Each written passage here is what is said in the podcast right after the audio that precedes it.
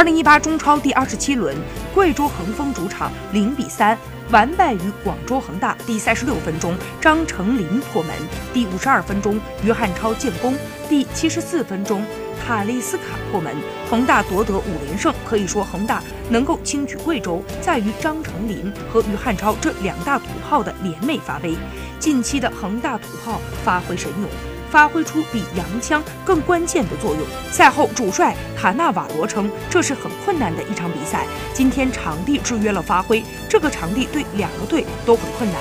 今天的比赛过程不流畅，但是结果不错。我们还有三场比赛，没有什么好说的，按照节奏走下去。很遗憾的是，老有队员停赛。我们知道接下来的比赛没有哪一场容易，就一场一场的踢吧。